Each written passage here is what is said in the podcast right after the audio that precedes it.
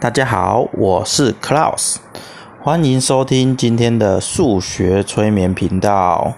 好，那在开始今天的节目之前呢，要先来坦诚一下，刚才开头的第一句话“大家好，我是 Klaus” 这句话呢，其实我有是跟别人学来的。好，那当然我，嗯，我在这边讲。说我是学谁的，应该没什么关系。好，就是学一个叫做雷拉的。好，但是说真的，我也没有在看雷拉的影片，我忘记什么时候看到，可能是例如说在八卦版看到，或者是在 Facebook 上偶然看到，然后就看了一两集他的 YouTube，然后呢看了之后呢，就觉得诶，他这个开场词好像蛮有生命力的。好，所以我就把它抄来用。好啊，当然啦，呃，我不是每次都会想要这样子讲，有时候就会不自觉的就把它讲出来。因为我我为了学它，我当然学了好几次，好，就是把它练起来了。好，但是呢，我要回来说呢，呃，其实有人跟我说过，不需要学别人的风格。好，讲这话的是补习班的前辈。好，因为呢，其实补习班的老师呢，应该说每个老师，甚至每个讲话的人都有各自自己的风格。好，所以你不见得要真的去模仿别人，因为是模仿不来的。可是另一方面呢，我还是相信说，有的人讲话可能就。可能比较有戏剧的张力啊，或者比较搞笑啊，或者是比较什么的，嗯，那我就是一个勤奋好学的好学生，所以我就会想要学一下看看。好，总之呢，这个就是那个开场白。好，那今天呢要讲的题目呢，其实呃。跟数学有那么一点点点的关系，好，但也不是很有关系。跟上一个节目比较像啊，好，没有讲太多数字的事情。好，那我要先说呢，我从小，嗯，数学当然就不错，就是我喜欢数字，然后呢，对数字也还算敏感。好，但是最敏感的是钱呐，是钱。然后我对金钱的成熟度呢，比我想应该比一般的小孩子要更早熟。好，所以我妈妈带我到童装的店里面，好啊，就看看童装啊，然后啊叫我穿这个，叫我穿那个。好，那我就会开始看，诶，这个有打折诶，啊那个这个打七折，这个打八折。好，然后我可能就会跟我妈妈说，买这件比较便宜啊什么的。啊，我记得真的有一次，是我在我记忆里面的，那个、那个、那个童装店的售货小姐，好，她就跟我说：“哇，小弟弟，你好会算数学哦。”好啊，她不晓得是吃错药了还是怎么样，受到什么创伤。她下一句说什么，你知道吗？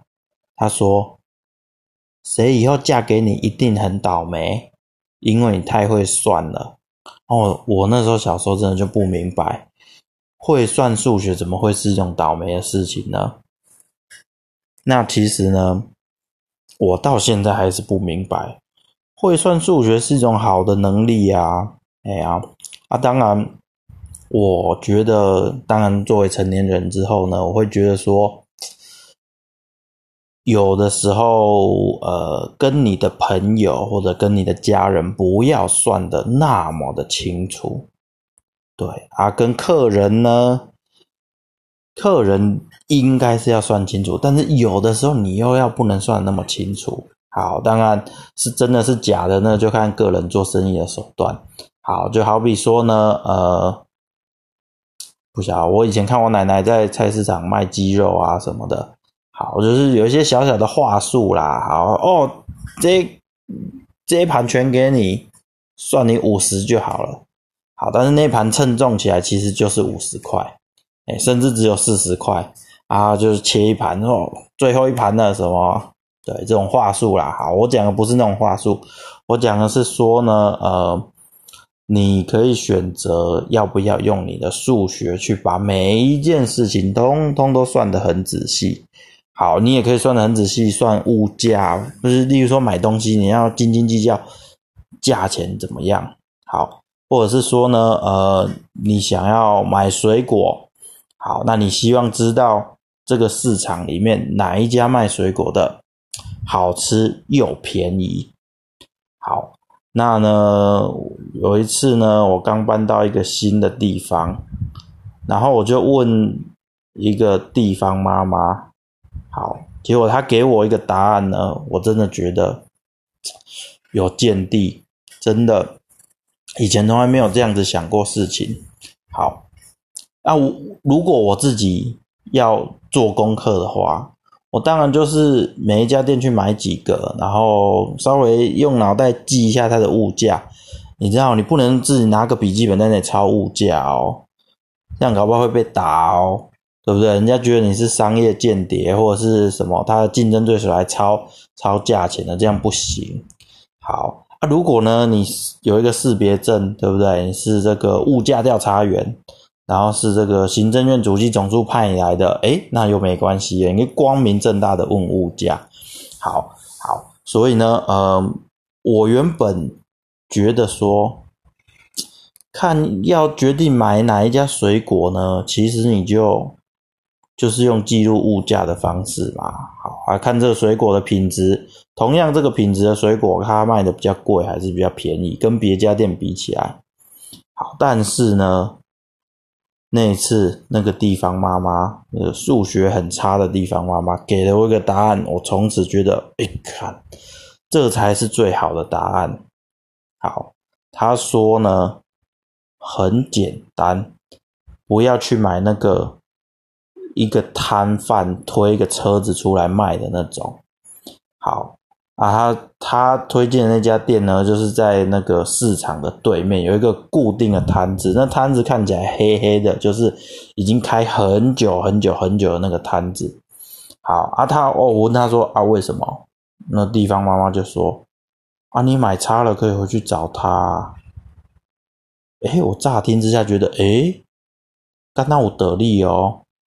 对不对？啊，我之前不喜欢跟那种固定的店面买，是因为我觉得你跟店面买，那你有一部分的钱一定就是付给那个地主，就是那个他那个店面，嗯，通常都是租的嘛，对不对？那你店面租金交给谁？对不对？那租金有一部分就从你付的付的钱里面来的，我才不想要付钱给地主呢。好，那时候我是这种。天真的想法，好，可是呢，那个地方妈妈讲的，好像有那么点道理哦。他的意思其实就是说，有些店他是跑不了的，对不对？所以他不，他不太敢做的太过分。一方面做太卖的太贵，人就跑掉了。啊，如果水果品质常常很差，大家常常去找他闹，对不对？去跟街坊邻居说不要去跟他买，那他生意就做不下去了，他的损失会很大。好，那他既然已经在那里开一个店面，他肯定有装潢啊，有他固定的的投入在那边。好，所以有这样投入的人呢，有这样投入的呃商家呢，他应该不会卖的太离谱。好，它的价钱应该还算有竞争力，品质是可以接受的。好，所以这完全就 有点颠覆了我的想法。可是我真的觉得，诶，以前用数学单纯从价格去算，好像是不够完整的，不够完整的。好，那我也是年纪渐渐长大以后呢，才开始。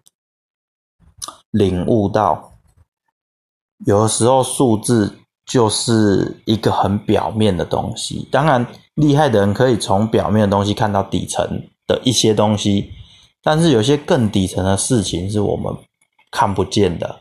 好，这个时候呢，你可能需要更多的资讯。好，那我举个例子好了，我举一些啊。我应该先说一个抽象的原理好了，我我想要分享的是那个抽象的原理啦。那细节的例子呢，今天先不要讲，以免呢，不晓得，还是不想要太直接把以前工作事情讲出来，以免被告之类的。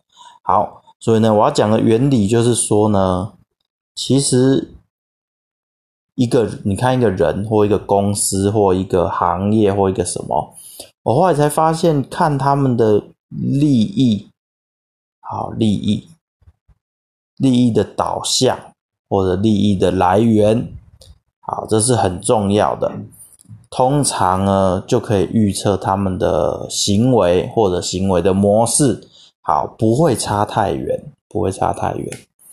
好，那嗯，好，我举个例子好了，还是不不无法避免，就举个例子好了。呃，留学考试好了，好，这真的是我以前做的工作啦，留学考试。留学考试呢，嗯，例如说有一个考试满分是三百分，好了，啊，算得到满分一百分，满分一百分，好，满分一百分，那呃，你可以考很多次，考很多次，好，那呃，通常考到九十分就算很棒了，那你就可以拿去申请学校，好啊，如果呢你考八十分就还 OK，还可以。好，但是作为一个补习班老师，他会怎么做？他会告诉你，他会告诉你，你考八十分不够，你要考到九十分，甚至考到九十五分，你才可以申请上好的学校。好，那他讲这个话呢，不见得有根据，不见得有根据。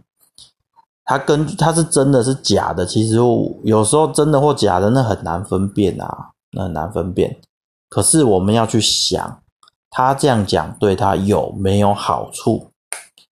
有，为什么？学生只要觉得分数不够高，他就会想要再多去补习，补一次不够，要再补第二次，补第二次不够，补第三次。就是基于这样的利益的结构，补习班老师赚什么钱？赚学费。那他当然想要赚越多的学费，所以他讲的论点就会去贴合符合他自己的利益。他当然会说，考试成绩越高越好。如果你这次考八十分，甚至你考八十五分都还不够，你八十分一个月就进步到八十五分了，为什么你不再努力一个月呢？努力到九十分，甚至九十五分。好，那。他要你努力的同时呢，其实就是更有多的机会赚到你的钱。那至于他有没有浪费你的时间呢？对不对？搞不好八十分，你今年就可以出国了。结果呢，你听他的话呢，多浪费一年，考到八十五分才出国，多那一年多进步五分有用吗？好，这个见仁见智。好，但是呢，呃，补习班老师赚到他要赚的钱了，这样子就好了。好，所以出于利益，利益好，所以光用量来想，就不用太去看细节的数字了。就像地方妈妈，她选水果店，选的那家水果店，她以后就不太需要再去想，哎呀，今天哪一家的物价好像比较便宜。好，我以前真的逛市场的时候，就是不自觉的就会去算那个物价，好，然后把它记起来，比较这间物价跟另外一家物价，或是今天物价跟昨天物价。好啊，其实呢，算那么多只是，只是我喜欢而已，我就喜欢算数字。好，但是真的有帮助吗？其实有时候那样算呢，没办法解救我的选择困难症。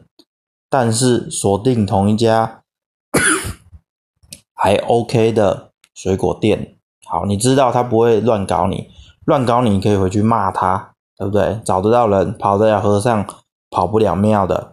好，你知道这样子的话呢，做选择的时候就会很轻松。